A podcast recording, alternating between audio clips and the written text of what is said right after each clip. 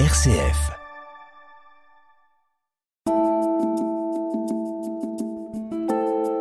Aujourd'hui, nous vous proposons la rencontre avec Félix Delep, dessinateur de bande dessinée. Il vient parler de son travail sur la série Le Château des Animaux, publiée aux éditions Casterman et dont le troisième tome vient de paraître. Cette rencontre a été enregistrée le 8 décembre 2022 au Musée de la bande dessinée à Angoulême. Bonne écoute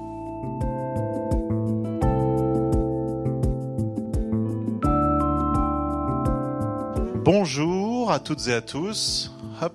Nous allons rentrer dans le vif du sujet, ce Château des Animaux, tome 3, qui nous, qui nous réunit aujourd'hui. Les deux premiers tomes sont sortis euh, depuis trois ans, ça a commencé en 2019, je crois, si je dis pas de bêtises. Euh, oui, c'est sorti euh, il y a trois ans, parce qu'on a mis un an entre le tome 1 et le tome 2, et puis deux ans entre tome 2 et tome 3. Donc Félix au, au dessin, Xavier d'Horizon au scénario. On va du coup aujourd'hui plutôt parler de dessin avec toi.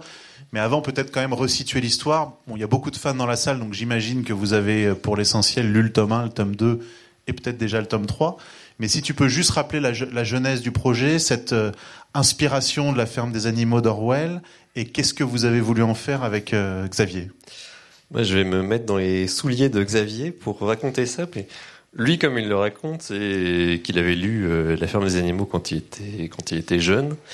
Et ça l'avait énormément marqué. Et, le pessimisme et le réalisme de la, fin sur la révolution des cochons qui, qui finit par euh, redevenir une dictature comme, euh, comme ce qu'était le, la présence des humains à la base. Euh, c'est vraiment quelque chose qui l'avait viscéralement marqué et il s'était toujours dit qu'il voulait faire raconter une histoire par rapport à, par rapport à ça et voir s'il n'y avait pas un chemin de crête euh, d'une révolution qui se passerait bien, enfin bien, euh, qui finirait bien, parce qu'évidemment, euh, la révolution en soi, euh, même si les, les révolutionnaires essayent d'utiliser des méthodes non violentes, le pouvoir en place, lui, ne va pas hésiter à, utiliser, du, à utiliser la violence pour, pour renverser tout ça. Et donc c'est tout le jeu de réussir à ne pas rentrer sur sur le terrain de l'adversaire qui est sur lequel ils seront bien plus forts que, que le château des animaux raconte. Un petit résumé très rapide du tome 1 et du 2 et de ce qu'on retrouve dans, dans, dans, le 3, quand on retrouve Miss B au, au début de ce, de ce, troisième tome, qui nous accompagne d'ailleurs ce soir. Euh, voilà, d'où on vient.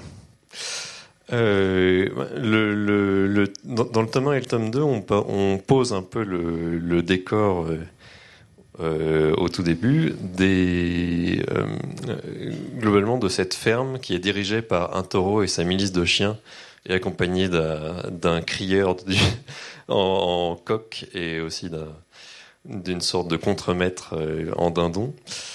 Et, et donc, euh, on, on, part dans le tome 1 d'une sorte de situation euh, très euh, relativement manichéenne où c'est le taureau et sa milice qui règnent d'un sabot de fer sur, sur la ferme et qui oppressent les, les animaux. D'ailleurs, la première scène, c'est une poule qui se fait exécuter parce qu'elle a volé son propre œuf. Donc ça, c'était, ça commence très fort. Et, et, la flamme de la révolte va, va naître après la, après euh, justement cet, cet événement-là et l'arrivée euh, et l'arrivée d'un rat euh, d'un rat dans la ferme et qui, qui va être l'espèce de mentor de la révolution non violente qui va faire un spectacle qui autour d'un personnage qui rappelle très fortement Gandhi et tout à fait. C'est bien fait. C'est bien fait, je savais pas. euh, et, donc oui, dans, le tome 1, euh, c'est le début de, la révolution. Dans, dans, le tome 2, les animaux essaient de se battre euh, pendant l'hiver pour avoir du bois de chauffage euh, gratuit, étant donné que c'est eux qui travaillent pour aller chercher le bois, mais que l'espèce d'intendance leur prend tout le bois pour leur redonner des brindilles. Ils essayent de se battre pour récupérer ça. Et dans, et dans ce processus-là, le, dictateur va être assez malin et va réussir à, faire aller justement les animaux sur le chemin de la violence. Ils vont finir par exécuter euh, le chien, le, chef de la, milice. Et donc dans le tome 3, on, voit un peu toutes les conséquences de cette action et aussi on, explore euh, les conséquences du fait de prendre une sorte d'action politique euh, pour Miss B euh, en particulier par rapport à ses enfants et sa famille parce que souvent quand on s'engage en politique ou quand on s'engage dans un mouvement, pardon, on finit surtout par euh, heurter euh, ses proches parce qu'on est bien trop à corps perdu dans, dans notre bataille. Et c'est aussi ça que raconte le tome 3.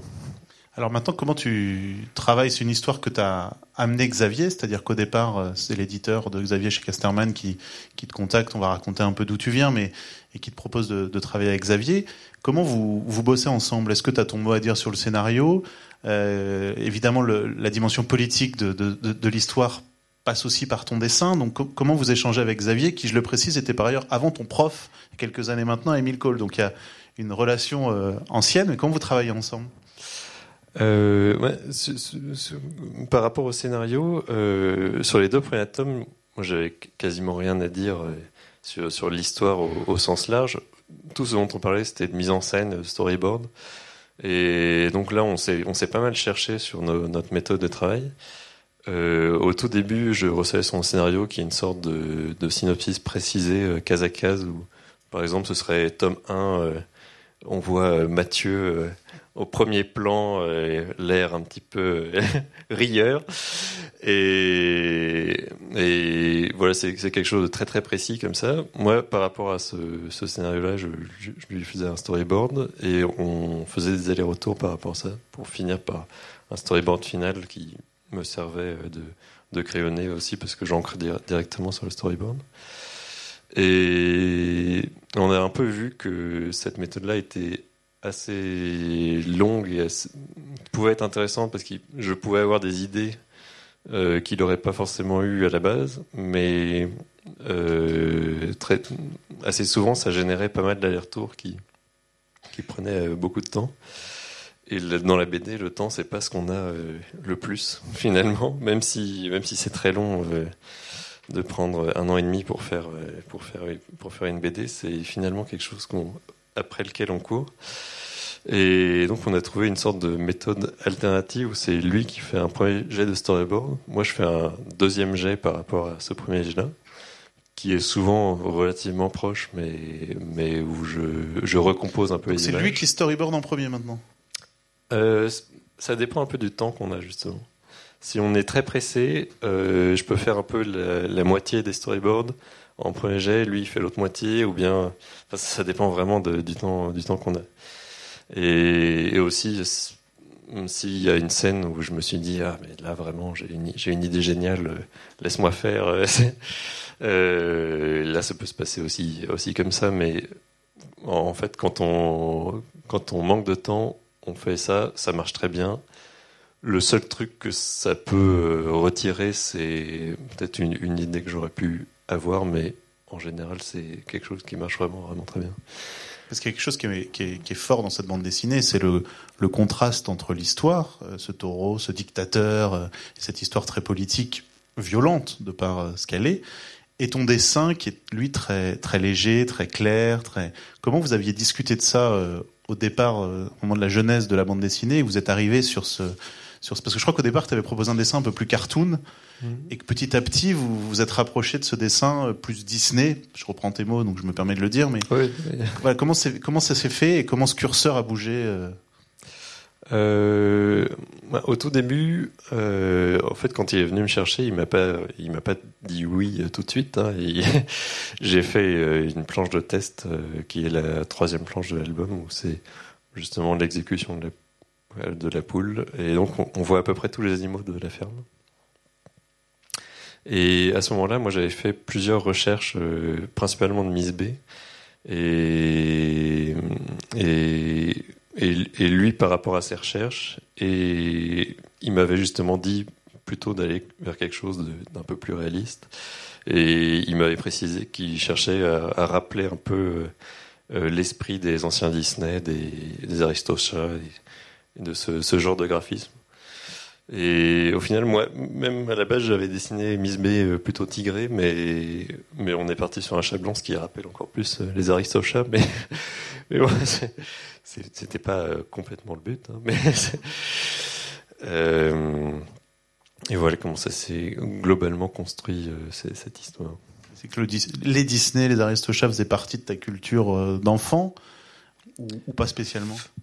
Même pas spécialement, mais Là, c'est vraiment euh, la partie où personnellement je me mets complètement au service de, de l'histoire de Xavier. Justement, à la base, j'aurais eu plutôt un, un, prisme un peu plus, euh, un peu plus cartoon euh, dans mon dessin, peut-être un peu plus, un peu plus simple pour une BD. Et, là, l'idée, c'était vraiment de, coller à sa vision. Et moi, c'est ce qui me plaît aussi dans le travail avec un scénariste, c'est de, de juste servir son histoire euh, au, mieux. Et c'est aussi la raison pour laquelle, au final, on, travaille aussi avec lui qui commence à faire le storyboard. Parce qu'il sait exactement euh, ce qu'il veut. Et après, moi, en ayant vraiment compris ce qu'il voulait, euh, je peux refaire un storyboard qui, qui change, etc. Mais au moins, je ne fais pas d'impair parce que c'était plutôt sur ça qu'on pouvait avoir des allers-retours. Si j'avais pas bien compris l'intention de, de, la scène. Mais il y a toujours une sorte de, travail de re-storyboard euh, après ça.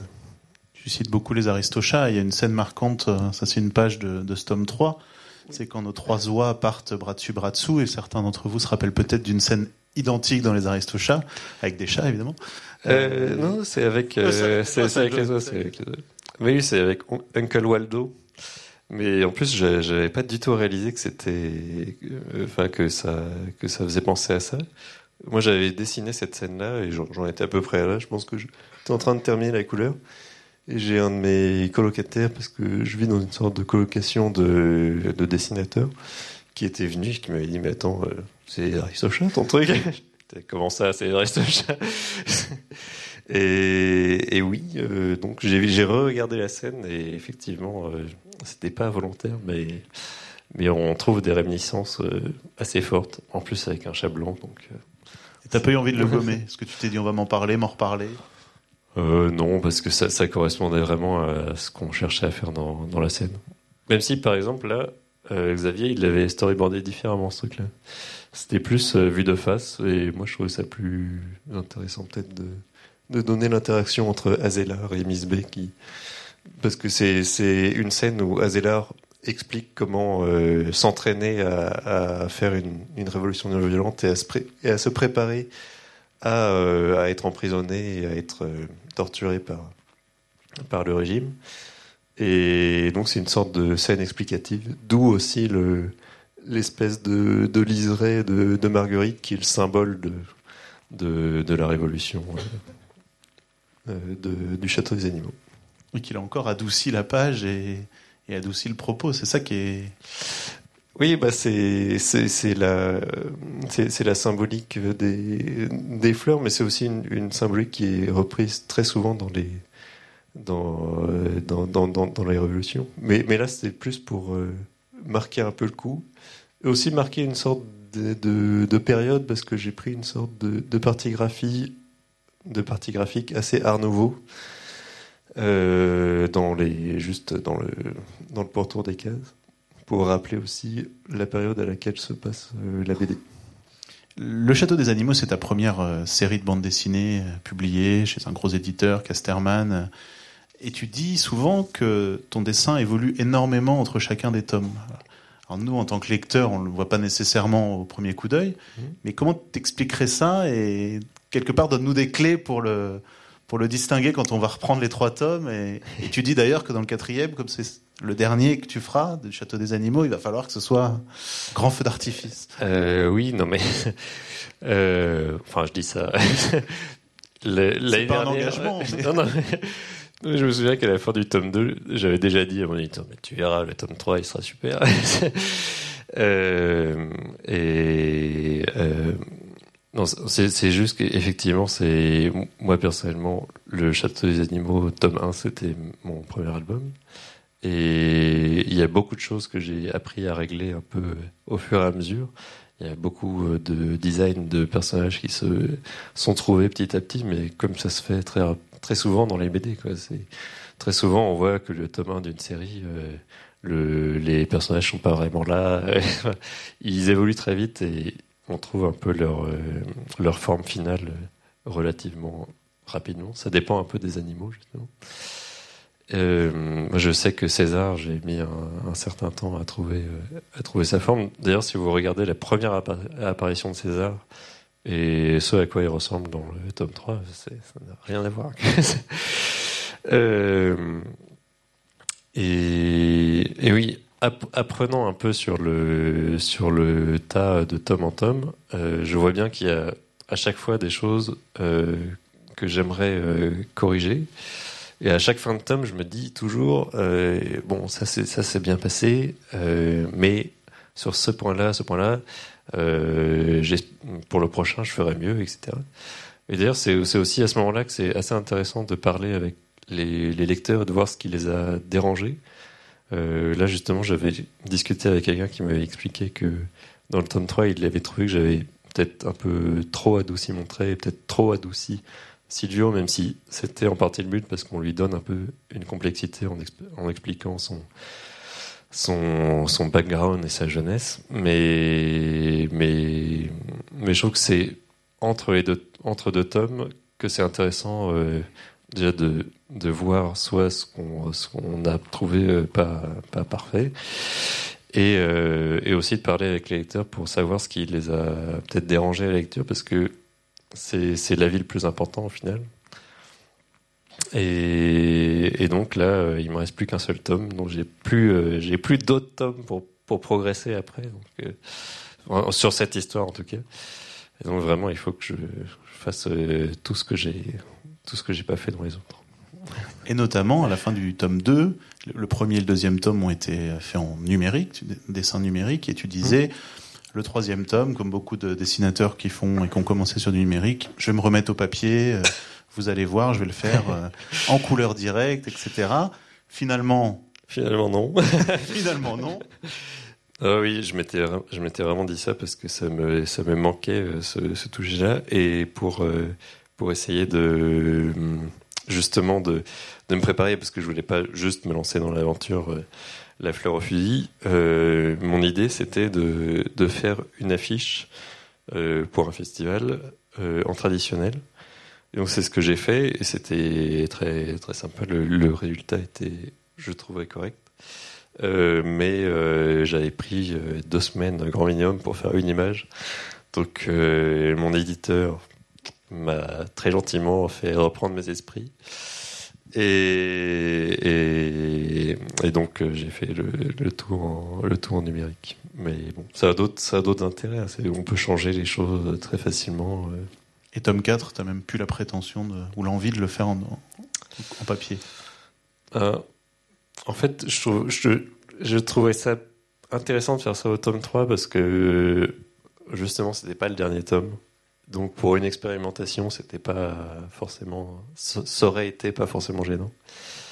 Mais le tome 4, euh, pour moi, il faut que ce soit vraiment euh, euh, le plus réussi des, des quatre, parce que j'ai eu le scénario, on a, on a fait la réunion du scénario la semaine dernière, et je sais qu'il est extrêmement intense et qu'il est très très fort.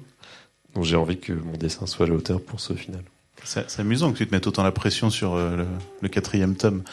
Parce que aujourd'hui, tu as tes lecteurs sur cette série. Euh, c'est, et, on sent, on en parlait tout à l'heure, mais déjà, tu, te mets une pression réelle sur ce quatrième tome et tu veux que ce soit le plus réussi des quatre, en tout cas visuellement. Oui, mais euh, après, visuellement, c'est un peu tout ce que. Enfin, le, visuel et la, mise en scène, c'est un peu tout ce que. Tout ce sur quoi je travaille. Et c'est comme dans les séries télévisées très souvent, on peut être déçu par, euh, par le final. Là, notre, notre, travail, c'est évidemment de ne pas faire ça. c'est évidemment de finir euh, en beauté et qu'on, reparte euh, de cette histoire avec ces, ces animaux et ces personnages qu'on a, en tout cas que j'ai aimés, sans se dire ah mais quand même c'était un peu dommage comme fin. Donc, euh, j'ai pas envie de rester sur la fin, j'ai pas non plus envie que les lecteurs restent sur la fin. Si on revient un peu sur ton parcours, hop, je passe à la slide suivante, puisqu'il y a une personne qui était très importante pour toi, c'est Lewis Trondheim. Mhm. Euh, Raconte-nous pourquoi. Euh, et ben, ça avait été mon, un, un, un, de, un de mes professeurs aussi en dernière année à, Emile Cole. Moi, c'est- un auteur que je lis depuis que je suis euh, tout au petit et dont, j'adore le travail. Et, en dernière année, donc, on s'était euh, rencontrés et on s'entendait euh, très bien. Et euh, moi, en dernière année, j'avais fait quasiment que des projets de BD. Et quand je parlais de la suite avec avec Lewis, je lui disais plutôt que ça me paraissait plus judicieux pour moi de faire du dessin animé, Euh, parce que dans le dessin animé, c'est les euh, les euh, les rôles sont beaucoup plus euh, séparés, et donc j'aurais pu travailler soit sur des décors, soit sur des personnages, mais sur quelque chose de beaucoup plus restreint. La BD, c'était mon rêve, mais ça me paraissait vraiment trop, trop, trop dur et trop, trop de responsabilité d'un seul coup. Même si, bon, trop de responsabilité, personne va mourir parce que je rate une BD, mais, c'est- mais bon, voilà. Et, je pense que Lewis s'est dit que c'était complètement con comme idée, et donc euh, il m'a proposé de faire une, une histoire euh, courte pour, euh, pour Spirou juste après. euh, et donc c'est comme ça que je suis tombé sur le château des animaux après, parce que de, de, de proche en proche, j'avais dessiné cette histoire animalière et l'éditeur de Casterman est tombé dessus. Et donc voilà, je suis arrivé sur le château. Parce que c'est une histoire animalière dans Spirou, et Oui. il s'est dit, tiens, il se débrouille pas trop mal pour dessiner les animaux. Euh, là aussi, d'où ça devient cette technicité sur, ces, sur les animaux? Parce que tu me racontais que t'as- qu'enfant, t'observais beaucoup, euh, avec ton frère notamment, qui lui fait pas du tout du dessin, mais que vous alliez en forêt, et qui, Oui. qui t'a appris en observant euh, la nature, on va dire ça comme ça, à la dessiner, à la représenter.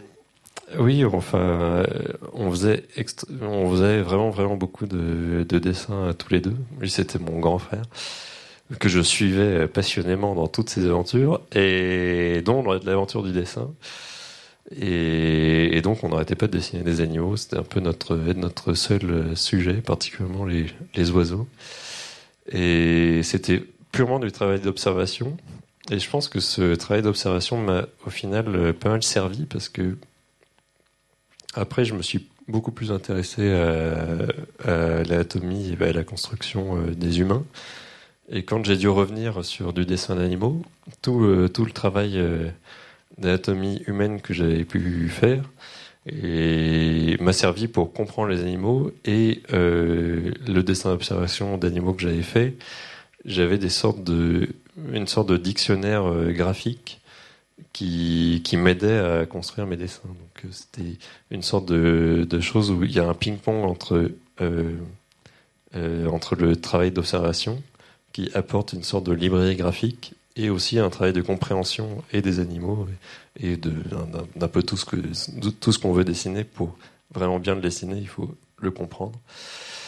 Et, et donc oui, c'est ce travail entre l'observation et la compréhension. C'est l'anatomie presque. T'as bossé l'anatomie. euh, Oui, oui, il y a- de l'anatomie, mais en fait, il n'y a pas, il a pas que ça. Il y a aussi l'étude des mouvements. Et ça, c'était un assez bon côté de l'école où j'étais, c'est qu'on touchait un peu à tout, et notamment à, l'animation. Et donc, quand, tu fais de l'animation, tu es obligé un peu de, comprendre les mouvements et d'étudier euh, à quelle patte passe en premier. Est-ce que les, euh, combien est-ce que combien de pattes sont en l'air au maximum quand euh, un cheval marche ou quand un chat marche? c'est ce genre de truc. C'est très con, hein, mais, c'est- mais bon, il faut apprendre. L'apprentissage de l'animation fait que tu mets du mouvement dans ton image fixe et que la compréhension de ce que ça donnerait en animé t'aide sur le dessin fixe. Euh, oui, je pense que ça peut, ça peut servir à certains moments. Après, il y a aussi des moments où c'est intéressant de tricher et de faire euh, des trucs qui ne marchent qu'en que BD. hein, mais c'est un outil qui sert. De façon, de toute façon, dans le dessin, il y a, il y a mille façons d'arriver à un bon dessin. Il y a mille styles différents qui marcheraient très bien.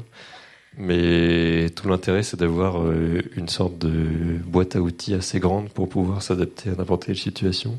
Je me souviens que, par exemple, dans, un des, dans une des premières pages du tome 1, il y a une scène où les chiens se jettent sur, sur la poule. Il y a plein de chiens euh, mélangés les uns aux autres. J'avais commencé par essayer de dessiner ça en, en, faisant chien par chien et ça marchait pas. C'était un peu, ça, juste ça marchait pas. Donc j'ai fait un truc euh, que j'ai jamais réutilisé ailleurs, mais j'ai juste fait une sorte d'énorme gribouillis parce que c'était l'espèce d'intention de la scène. C'était euh, un truc euh, où les, chiens se marchaient littéralement dessus. Donc le gribouillis, ça, marchait euh, bien.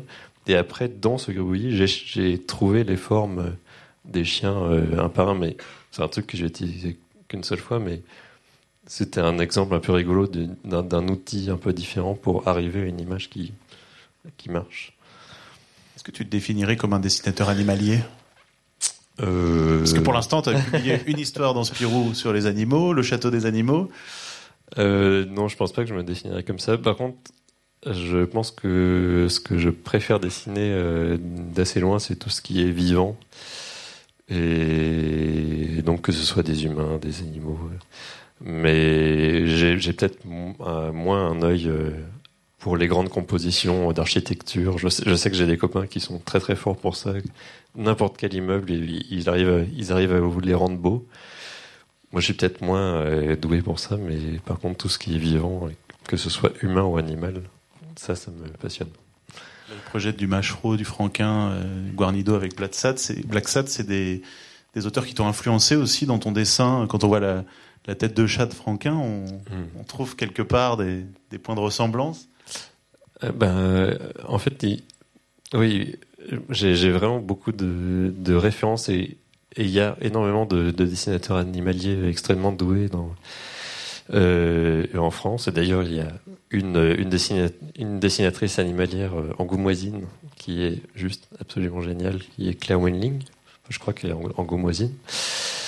Euh, et, et, donc, par, parmi tous ces auteurs, on peut aller chercher, euh, chercher des, des, éléments et après euh, se faire son propre style et sa propre euh, tambouille. Mais, mais, mais voilà, c'est en, en, en, étudiant un peu euh, plusieurs personnes qu'on arrive à, à, avoir un style à peu près à peu près personnel, on va dire, et avec ses propres défauts aussi, qui définissent le style bien souvent, mais euh, mais oui, c'est ce genre de recherche-là qui, est intéressante. Et moi, ce que j'aime aussi beaucoup faire, c'est euh, essayer de trouver les, références de, ces artistes-là.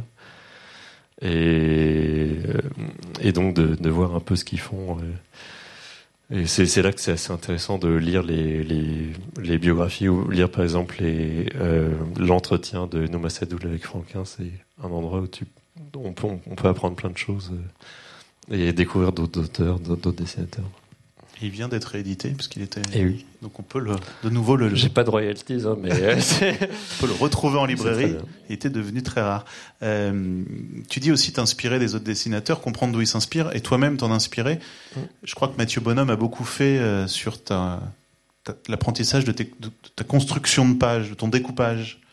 Oui, bah, lui il est extrêmement fort pour ça. Euh, je n'y arrive pas à la, à la cheville pas euh, là-dessus, mais, mais j'étais en atelier avec lui et ça arrivait assez souvent que je lui montre un storyboard et que lui il me, il me gribouille un truc en deux secondes qui était génial. Alors c'était euh, très frustrant parfois parce qu'il fallait tout recommencer.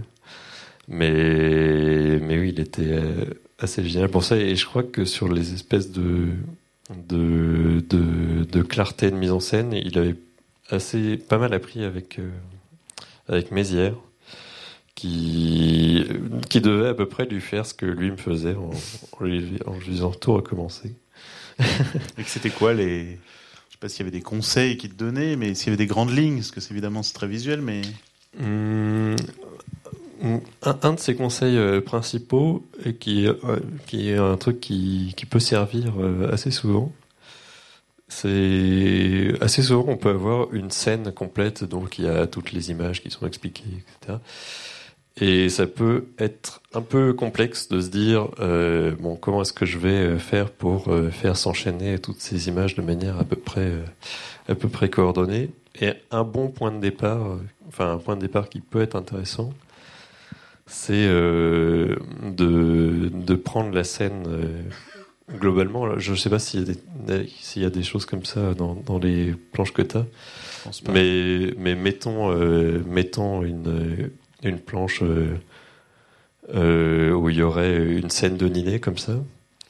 Euh, imaginons qu'il y ait une scène d'introduction, un peu un plan général où on voit toute la scène. Et ensuite, on peut juste zoomer dans la scène et déjà commencer par poser sa planche comme ça avec juste le plan général et les zooms dans la scène, voir si ça marche et si ça correspond aux intentions de la scène, évidemment. Mais, mais c'est une manière assez simple de construire une image. Et en partant de, en partant de là, on peut évidemment, euh, on, peut on peut partir dans n'importe quelle direction, mais, mais c'est juste une façon assez euh, pratique pour faire une page qui marcherait euh, bien.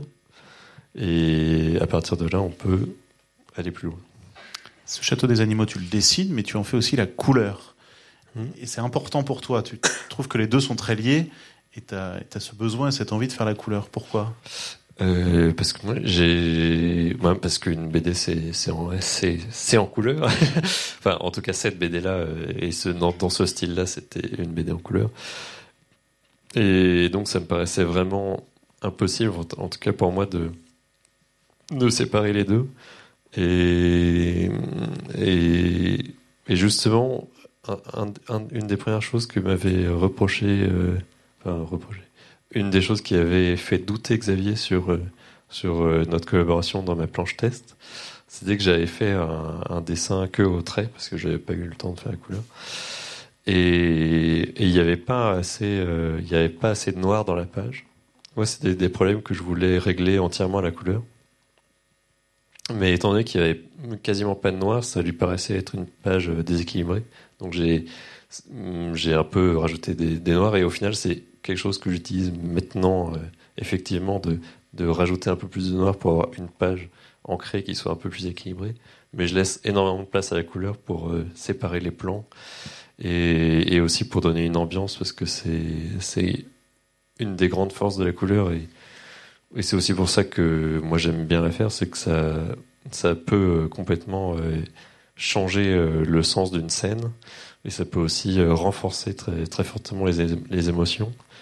Et, je trouve ça aussi très intéressant de mettre en place une sorte d'ambiance lumineuse dans un album et à certains moments de la casser pour, euh, pour, euh, servir, euh, pour servir une scène en particulier. En général, c'est les scènes un peu, un peu soit choquantes, soit très émouvantes. Tu, tu parles beaucoup de Xavier, évidemment, c'est le scénariste de cette série, mais je crois que vous travaillez déjà euh, sur la suite, sur le, sur après le Château des Animaux tome 4, et que tu retravailles avec Xavier Dorizo au scénario euh, Normalement, oui. moi, j'espère que ça se passera, que ça se passera, que ça se passera comme ça, et que le ciel ne tombera pas sur la tête entre entre les deux. Mais euh, mais oui, parce que la collaboration se passe vraiment super bien, et puis euh, donc on s'est dit que ça pouvait être, très chouette de, continuer ensemble.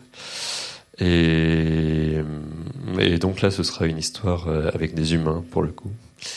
Et ce qui m'avait demandé justement par rapport à cette histoire, c'était quel genre de quel genre de BD j'avais envie de, de, dessiner. Et, bon, j'ai pas pas envie de, spoiler, surtout qu'on est au tout, tout début du travail et que là, il est en train de, de chercher euh, des références pour construire son histoire. Il m'a, il m'a donné le pitch comme un bon vendeur de tapis. et, et le pitch était super. mais c'est une histoire qui se passe au, temps des, des mousquetaires, qui n'est pas une histoire de mousquetaires, mais pour situer le décor, c'est ça. il y a une sorte de petit animal qui est, qui est euh, l'élément euh, moteur de, de l'histoire. Encore un animal. Encore un animal. Mais au milieu de plein d'humains, alors ça ira. Eh ben merci beaucoup, Félix. Ben, merci pour cette petite heure d'échange. Merci à toi.